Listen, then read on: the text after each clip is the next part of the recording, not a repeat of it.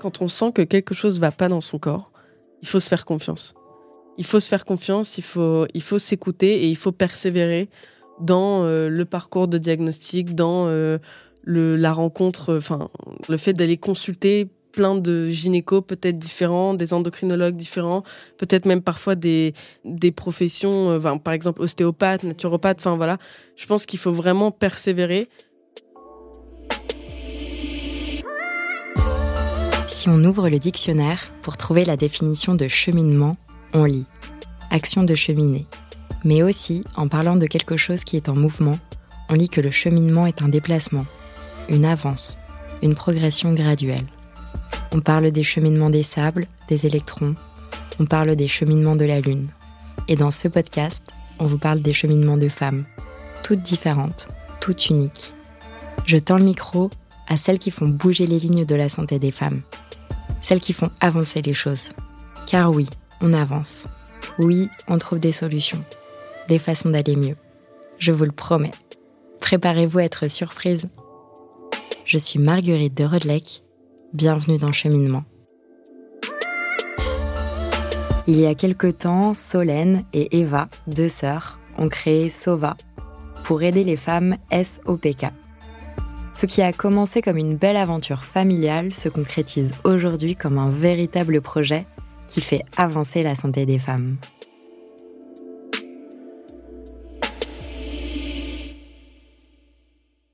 Alors je t'avoue Eva que j'ai eu du mal à écrire cette intro parce que j'arrivais pas à trouver les mots justes pour parler de, du SOPK. Parce qu'on parle beaucoup d'endométriose ces dernières années, mais pour le SOPK, bah, il y a presque rien. Enfin, rien, non. Mm. Il y a des témoignages.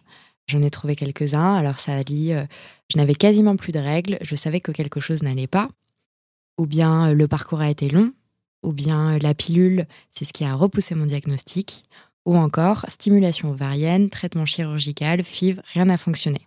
Mm. Il y a aussi les symptômes, donc je vais en citer quelques-uns, comme l'acné, l'alopécie, l'hirsutisme. Il y a des chiffres. Le syndrome des ovaires polykystiques concernerait 10 euh, à 15 des femmes. Il y a les faits. Cette maladie hormonale représente à ce jour l'une des premières causes de troubles de la fertilité euh, féminine et pourtant, le SOPK est peu ou pas connu du grand public. Eh bien, écoutez, Eva, bienvenue dans ce cheminement. Merci. Merci de m'accueillir. Euh, avec toi, j'aimerais qu'on parle du SOPK et de pourquoi, en fait, c'est le grand oublié de la santé mm. féminine. Et puis, on va aussi parler euh, de SOVA, euh, qui est une entreprise que tu as créée avec euh, ta sœur euh, pour justement aider les femmes qui ont ce syndrome à vivre avec, à mm. vivre mieux avec. donc voilà, on va parler de ça pendant, pendant une petite heure. C'est parti. D'abord, euh, j'aimerais que, que, tu nous racontes un petit peu comment ton histoire personnelle t'a mené à, à, créer Sova. Ouais. Bah alors moi, ça remonte vraiment à l'adolescence. Je vais essayer de faire court parce que du coup. Euh, non, fais pas court, t'inquiète, on a le temps. Mais euh, en fait, ça remonte à l'adolescence. j'ai toujours su qu'il y avait quelque chose qui n'allait pas parce que j'ai eu mes règles en quatrième, ce qui est à peu près normal. Mais elles sont pas revenues pendant un an et demi. donc, entre temps, j'avais été voir la gynéco qui m'a dit voilà, vous êtes jeune, c'est pas grave. J'ai mes règles de nouveau un an et demi plus tard. Euh, après encore ce cycle-là, j'avais toujours pas de cycle qui revenait, encore un an et demi. Donc entre-temps, pareil, je retourne voir la gynéco, même chose. Donc ça a fait ça pendant 3-4 ans. Et un jour, euh, bah là, je les avais toutes les deux semaines. Donc je retourne voir la gynéco et euh, je lui dis, bon, bah là, cette fois, je les ai toutes les deux semaines, je comprends pas, je les sens pas venir en plus. Donc tu vois, j'étais en première terminale. Et euh, bah, j'étais en cours et je me sentais saigner alors que je n'avais pas de douleur. Enfin, ça devenait vraiment problématique. Ça doit être stressant, ouais. Bah, c'était stressant parce que déjà, je, je, les avais eu trois fois dans ma vie, donc je comprenais pas, tu vois. Donc là, on retourne chez la gynéco, on lui dit, et elle me met euh, tout de suite sous pilule. En me disant euh, la phrase, je pense, qui après m'a un peu choquée pendant plusieurs années. Faites attention parce que là, vous prenez du poids. Si vous continuez comme ça, vous allez finir obèse. Donc, en gros, si tu prends juste de ma quatrième à mon lycée, je prenais du poids, je commençais à avoir un peu de pilosité, j'étais pas du tout formée physiquement, j'avais pas de cycle. Donc vraiment, je me sentais différente des autres. Donc ça, c'était un peu mes, mes, symptômes à ce moment-là, et je commençais à créer un certain complexe de mon corps, forcément, parce que bah, tu te sens pas forcément euh, femme, t'as pas l'impression d'être, euh, euh, tu vois, la même, sur le même tempo que les autres, t'es pas mmh. développé pareil et tout. Et euh, bah, après, la pilule a un peu euh, tout masqué, dans le sens où euh, bah, j'avais des cycles, donc moi j'avais l'impression d'avoir mes règles à l'époque. Et par contre, le rapport à mon corps était voilà, catastrophique. donc à ce moment-là, il faut savoir que j'étais pas diagnostiquée. Hein. J'avais juste ces symptômes-là, mais il n'y avait aucun diagnostic en cours. Ça, c'était il y a combien de temps du coup? Bah, Du coup, c'était. Là, j'ai 25 ans. j'ai commencé à prendre la pilule à 17 ans. Et je l'ai arrêté euh, une fois à 21 ans et après je l'ai arrêté à 22 ans. Définitivement. Et euh, donc après, moi, il faut savoir que donc j'étais sous pilule. Donc voilà, comme je te disais, je pensais que tout était rentré dans l'ordre, alors que c'était en effet qu'un pansement. Euh, mais par contre, j'ai nourri un certain rapport avec mon corps très compliqué. Donc j'ai eu des TCA pendant bah, à peu près 6 ans. Ils ont commencé de mes 16 ans, ils ont terminé, tu vois, vers mes Ouais, 22 ans à peu près. TCA, euh, trouble alimentaire du comportement. Ouais, trouble du comportement alimentaire. et donc, moi, je faisais de l'hyperphagie. Ok. Donc, en fait, euh, l'hyperphagie, c'est un peu ce qu'on. Enfin, c'est un peu de la boulimie, sauf que tu vomis pas à la fin, tu mhm. régurgites pas, tu vois. Et euh, le truc, c'est que bah, déjà, je savais pas ce que c'était, etc. Je connaissais pas. Et donc, j'avais ces grosses crises, en fait, de fringales de sucre où je pouvais manger de manière vraiment compulsive sans m'arrêter et tout. Et j'ai fait ça pendant six ans. Et euh, à ce moment-là, je me posais pas vraiment de, questions sur la SOPK. C'était plutôt. Euh, voilà, j'avais un rapport avec mon corps très conflictuel, mais je savais que quelque chose n'allait pas. Mais voilà, c'était. Euh, bon, donc disons que là, on, reprend à peu près à mes 21 ans, où on s'est dit tout ça, l'adolescence compliquée, les symptômes et tout, mais trois ans sous pilule où j'ai aucun symptôme. Et donc, à mes 21 ans, j'étais à Hong Kong, je découvre en lisant un livre ce que c'est les TCA, et je découvre que j'ai de l'hyperphagie. Euh, tu mets un mot sur. je mets un mot déjà sur mes TCA. Euh, et je me dis, c'est peut-être la pilule qui les a. Euh, c'est peut-être la prise de la pilule qui les a aggravés. Est-ce que j'arrêterai pas la pilule? Et puis en plus, par la même occasion, je vais voir comment mon corps réagit sans pilule. Et là, en fait, j'ai arrêté la pilule. Du coup, c'était en mars, 2000...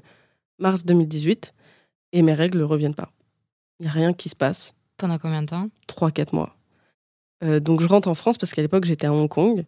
Je rentre en France et euh, donc j'étais toujours préoccupée par cet TCA, mais en fait le fait d'avoir compris ce que c'était, ça les a calmés un petit peu. J'en avais toujours, mais ça les a un petit peu calmés en quelque sorte. Donc je rentre en France, euh, je vais voir un gynéco et je lui dis bon bah là j'ai arrêté la pilule depuis quatre mois, j'ai pas mes règles, c'est très bizarre. c'est vrai qu'on m'a dit plus jeune qu'en fait c'était parce que j'étais trop jeune qu'ils allaient mettre du temps à se régler, mais là je pensais que c'est bon avec la pilule, enfin voilà. Et euh, donc il me dit non, non, bon, on va regarder, on va faire des analyses et tout. Donc je fais des analyses et une échographie. Et sur l'échographie, il voit à l'échographie que j'ai des ovaires polykystiques. Hmm. Donc en fait, ce qu'on appelle des ovaires polykystiques, c'est des ovaires où euh, il y a plein de follicules dedans. Donc c'est des petits sacs qui contiennent des ovocytes et puis qui ensuite vont euh, recruter un ovule. En fait, c'est comme ça que ça se passe. Sauf que quand tu as le syndrome des ovaires polykystiques, tu as un des critères où c'est bah, justement des ovaires euh, polykystiques qui sont remplis de follicules. Donc on dirait, on va dire que dans la norme, il faut en avoir entre, je crois, 6 et 14, euh, quelque chose comme ça. Et en fait, une, euh, une personne concernée par le SOPK va en avoir une vingtaine, voire une trentaine, voire une quarantaine. Et donc, ça fait des gros ovaires. Et on voit à l'échographie plein de petits kystes. Et c'est pour ça qu'on appelle ça des ovaires polykystiques. Donc moi, je les avais bien à l'échographie, sauf qu'il m'a rien dit. En fait, euh, il a fait l'échographie, il eu sans commentaire, il a écrit son rapport, il m'a donné l'échographie et il m'a juste dit c'est rien, vous avez les ovaires feignants. Quand vous voudrez des enfants, faudra faudra que vous soyez aidés, stimulés euh, et reprenez la pilule, tout ira bien. Donc euh, là, je me dis, bon, j'ai pas le choix, je reprends la pilule. Et en fait, j'avais vraiment ce truc de bah, mes TCA qui, me préoccupait beaucoup. Donc, je me suis concentrée pendant un an sur le fait de résoudre vraiment mes, TCA et, et, de renouer avec la nourriture, euh, etc., avec mon alimentation, mon corps, machin. Donc, pendant un an, je me suis vraiment concentrée sur ça. Et euh, j'arrive en stage à Paris et je vois des articles dans la presse. Enjoy Phoenix parle de SOPK, machin. Donc là, on est en mars 2019, mhm. euh, un an plus tard à peu près. Et je regarde SOPK. Je tape SOPK sur Internet et je fais, mais quoi? C'est moi tu vois, je, vois sur, je vais sur le site de, comment ça s'appelle, euh, Amélie, euh, enfin, ou mhm. Passeport Santé, voilà, les sites officiels là. Et je vois, mais c'est exactement moi. Genre, c'est trop bizarre et tout. Donc là, j'appelle ma mère. Donc j'étais à Paris, elle, elle était en Normandie. Et je lui dis, maman, tu peux ressortir mon échographie? Qui date d'il y a un an. Il est dans mon tiroir dans ma chambre. Donc elle va chercher, elle me prend en photo. Là, je vois que sur l'échographie, dans le rapport, il y a bien écrit ovaire euh, polykystique euh, des deux côtés, donc sur les, sur les deux ovaires, etc. Et là, je tombe dénue. Genre, euh, j'ai l'impression de oh, comprendre ce qui m'arrive. Je regarde les critères de diagnostic, je rentre tous dedans. Et là, je me dis, mais c'est pas possible. J'avais l'impression en fait de vivre dans le mensonge depuis des années et de découvrir un peu ce qui, se passe dans mon corps, tu vois. Donc là, je me dis, il faut que je prenne rendez-vous avec un spécialiste à Paris. Je suis à Paris, j'en profite, je suis en stage et tout. Donc euh, je prends rendez-vous avec bon, un spécialiste, pas vraiment spécialiste, mais il connaissait le SOPK, il avait écrit des articles dessus dans la presse et tout. Euh, je vais le voir et je lui dis, bah, je pense que j'ai le SOPK euh, complètement paniqué. Il me dit, bah oui, oui, oui mais bon, c'est pas grave, enfin, tout le monde l'a, quoi. Et euh, j'étais là, mais euh, pourquoi on me l'a pas là, c'est-à-dire bah, Il me dit tout le monde là, c'est courant, euh, plein de femmes l'ont, ils vivent très bien avec, il n'y a aucun souci, machin. Alors oui, il y a des femmes qui vivent très bien avec, mais il y a aussi des femmes qui peut-être ne sont pas diagnostiquées, qui ont certains mots, mais qui ne comprennent pas que c'est lié au SOPK. Enfin, donc, est-ce qu'elles vivent bien avec? En vrai, on ne sait pas, puisque la plupart ne le savent pas, en fait, ne sont pas diagnostiquées. Donc du coup, là, il me dit, oui, voilà, vous avez le SOPK, il faut que vous perdiez du poids. Donc, parce que, en effet, les TCA m'avaient fait prendre du poids. Je faisais 1m59 pour 67 euh, kilos. Ce qui est en soi, j'étais pas, j'étais à la limite du surpoids, je crois, mais rien de catastrophique. Et là, il me dit de perdre du poids alors que ça faisait des années que je luttais avec les TCA, justement parce que j'essayais de perdre du poids et que ça marchait pas. Et, euh, et enfin, voilà, donc il me, il me dit ça, il me donne un complément alimentaire et il me dit, euh, voilà, on se revoit dans un ou deux ans. Enfin, voilà. Donc là, je me dis, déjà, je voulais arrêter la pilule de base et il me dit non non il faut absolument que vous la gardiez machin. Donc pendant un an j'ai pris son complément alimentaire qu'il m'a recommandé. C'était quoi comme complément alimentaire? Alors du coup c'était un complément alimentaire qui est plus produit aujourd'hui que je trouve plus du tout euh, sur internet. Je me souviens même plus du nom. C'était gluco quelque chose. C'était un truc pour la résistance à l'insuline. Donc ça si on rentre un peu dans le détail euh, après mais la résistance à l'insuline en fait c'est quelque chose qui vient dans 80% des cas avec le SOPK et c'est en fait ton corps qui métabolise euh, mal les sucres. On va dire ça de manière très, voilà, très vulgarisée. Et en fait, ça a un des principaux symptômes, ça va être la fatigue chronique, le fait que le, n'arrive pas à perdre du poids et euh, le fait d'en prendre très très facilement. Et donc moi, en fait, c'est ce contre quoi je luttais depuis des années, c'est ce qui me mettait super mal dans ma peau. Et euh, bah, je l'ai découvert, euh, tu vois, qu'il euh, y a quelques. Bah, quand j'ai été diagnostiquée qui m'a dit prenez ce complément, ça va vous aider à perdre du poids, machin. Et donc, en effet, j'ai perdu 7 kilos hum, cette année-là. Donc, 7 kilos sur un an, c'est pas énorme. Mais si tu veux, je, je faisais attention à mon alimentation, mais pas particulièrement. Donc, comme quoi, vraiment, le fait que je prenais du poids était lié au SOPK et lié à cette fameuse résistance à l'insuline. Donc là, après, j'arrête la pilule un an plus tard et tout se passe bien. Genre, je retrouve des cycles. Donc, je pense que le complément alimentaire m'avait beaucoup aidé. Euh, je retrouve des cycles, très peu de symptômes. Et là, je me dis, mais je vais beaucoup mieux, c'est ouf. Euh, je commence à m'enseigner beaucoup, beaucoup sur le SOPK. Et euh, bah, je découvre plein de trucs. Je découvre qu'il n'y a rien en français, surtout, et qu'il faut aller se renseigner à fond à l'étranger et tout. Et je crois que c'est en 2021, du coup, c'est l'année dernière. Parce que ma sœur aussi a le SOPK et elle, elle a aussi euh, la maladie d'Hashimoto. Et un jour, je lui dis, euh, Soline, je trouve plus mon complément alimentaire parce que j'avais demandé au gynéco si je pouvais continuer de le prendre parce qu'il me faisait vraiment me sentir bien. Il m'a dit, vous pouvez le prendre à vie, il n'y a pas de souci. Et là, je lui dis, Soline, je trouve plus mon complément sur Internet.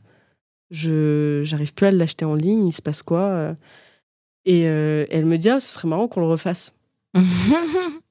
elle est, attends, maladie de euh, Hashimoto. Hashimoto, c'est quoi? Alors en fait, c'est euh, une maladie auto-immune où euh, ton corps se bat contre ta thyroïde, globalement.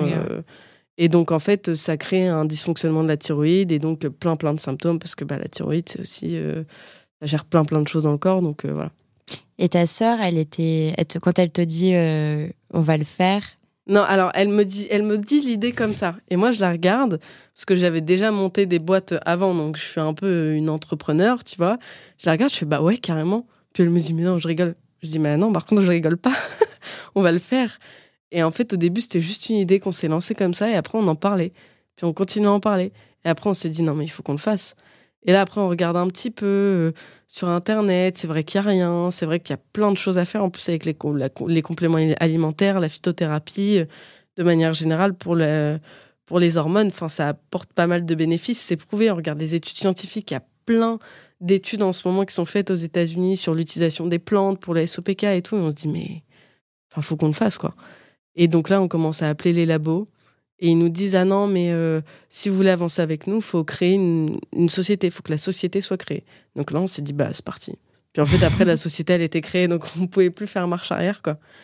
Et donc c'est ça, euh, je pense qu'on a vraiment commencé. Euh, Sova a été créé en août 2021 et on a lancé nos produits, tu vois, fin, enfin début juin, le 31 mai en gros les produits, on a lancé la campagne Ulule, donc un an plus tard quoi. Et en attendant, bah, on a fait euh, tout ce qui est médias, on a sensibilisé à fond sur les réseaux sociaux. Et en fait, on a commencé à créer du contenu parce que bah, c'est ce qui manquait beaucoup. Euh, en fait, euh, nous, on a la chance de parler anglais parce qu'on a fait des études à l'étranger, etc. Mais il n'y a pas d'informations fiables. Enfin, il y en avait, mais c'était assez peu et euh, surtout qu'il y avait beaucoup de sources et, et, on entendait un peu parfois tout et son contraire, donc c'était un peu difficile de. Ouais, je me suis rendu compte en cherchant euh, pour préparer l'émission, effectivement, euh, et c'est ça qui doit être hyper perturbant si jamais. tu as besoin d'informations, mm. quoi. C'est que tu sais plus du coup si c'est du, vrai contenu ou pas. Ouais, ouais. Et c'est nous, c'est une vraie, une vraie pas problématique, je dirais, mais ça peut être un frein parfois quand on crée notre contenu pour informer, donner plein de conseils et tout. C'est que tu as parfois toujours une étude qui va prouver le contraire. Tu vois, par exemple, je prends euh, le, café. Boire du café, euh, il y a plein d'études qui montrent que c'est pas bon pour les hormones féminines, surtout pour celles qui ont des déséquilibres. Et puis en fait, tu as d'autres études qui prouvent que non, en vrai, ça change rien. Donc ça dépend qui a fait l'étude aussi. Ouais, mais même quand il n'y a pas forcément de conflit d'intérêt, tu vois. Donc c'est très très dur parfois de se prononcer sur des sujets. Et c'est pour ça qu'on essaye toujours de dire euh, faites ce qui vous fait vous sentir le mieux, faites vos propres choix en fait. En gros, adaptez votre alimentation, votre hygiène de vie comme vous le voulez, parce que, euh, bah, au final, il n'y a pas de vérité sûre, en fait. C'est juste, et en plus, chaque corps est différent, donc il faut s'adapter en fonction de, son corps et de sa problématique, quoi. Et on arrive à la fin de la première partie de cette ah interview avec Eva, et on se retrouve tout de suite pour la deuxième. Les épisodes de cette saison de cheminement sont divisés en trois parties. Nous arrivons à la fin de la première partie de cette conversation. Pour écouter la suite, rendez-vous dans l'épisode d'après. Et dans tous les cas, si ce podcast vous plaît, parlez-en à vos mères, vos amis, vos voisines, vos collègues, vos sœurs. Sachez que MedCheck Studio, qui produit ce podcast, propose d'autres podcasts qui parlent de santé des femmes. Pour les écouter, rendez-vous sur medcheck-studio.com.